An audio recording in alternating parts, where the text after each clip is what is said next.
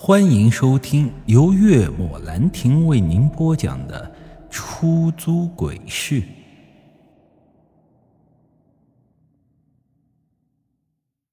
我早就跟你说过，它不是一般的狗，能听懂人话的。这时候我再这么说，杨舒雨似乎才相信。上到二楼后，黑狼直接向着左边的走廊走去。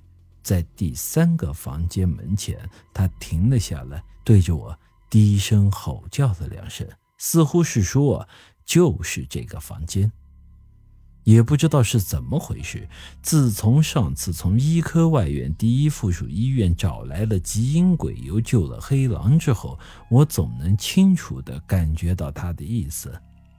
这种感觉啊，是说不出来的，那是一种奇怪的感觉。不过。这是好事，我看向杨舒雨问道：“这个房间是做什么的？”“是我老公的书房，他一向都是在这里处理工作上的事情。”“呃，能打开吗？”“以前可以，可是现在不行。”“为什么？”我好奇的问了这么一句。他说：“这个房间一共有两把钥匙。”三天前，她老公将她的那把也拿了去，现在就没办法打开了。沉思了片刻，我说道：“如果不介意的话，我得将门踹开。”他先是愣了一下，然后点了点头：“放心吧，不要你赔。”我一阵无奈，后退几步，猛然抱起，狠狠的一脚踹在了房门上。可是没想到的是，这一脚下去，房门竟丝毫不动。不得不说啊，有钱就是好，门的质量都不一般。可是我偏不信这个邪，又连续猛力的踹了五六脚，这才听到“哐”的一声，房门就砸在了墙上了。刚走进书房，我就感受到了一股阴冷的气息。就像是这个房间一天二十四小时都开着冷气一样。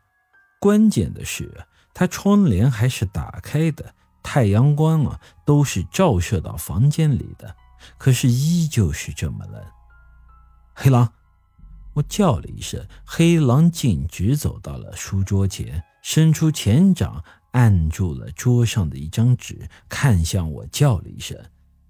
他将爪子挪开。我拿起纸条看了一眼，顿时心中一惊。这张纸条和我收到的竟是一模一样。上面写着：“你一定很想知道这个世界上到底有没有鬼，想知道答案吗？带上红绣鞋到黄泉路一七四号，他会告诉你答案的。”当我将纸条上的内容念完之后，没有丝毫的意外，它在我的手上燃烧了起来，依旧是幽绿色的火焰，冰冷的温度，甚至都没有太大的感觉，它就已经变成了一堆灰烬。见到这种场景，杨舒雨吓了一跳，皱眉说道：“这到底是怎么回事？”你知道黄泉路一七四号吗？他摇了摇头，嗯，没听过这个地方。我又掏出手机查了一下，可是不管是地图上还是搜索引擎上，根本就找不到丝毫关于这黄泉路一百七十四号的线索。到底是怎么回事？杨舒雨又问了一句，我只能解释道。你老公估计就在那个地方，不过我目前找不到那个地址，还得仔细的查一下才知道。有线索的话，我会通知你的。说完，我就转身走出了书房。临走的时候，我问了一下她老公的名字，叫做于海，目的呢，也就是为了方便找的时候叫名字。我根本想不通那个人到底。是怎么找上于海的？这么有钱的人开出租是不可能的。难道说会收到这种纸条不仅仅是开阴车的人吗？而且，如果是正常人的话，收到这种纸条，第一时间肯定是烧掉，要么扔掉。谁能想到，这于海竟然真的去了吗？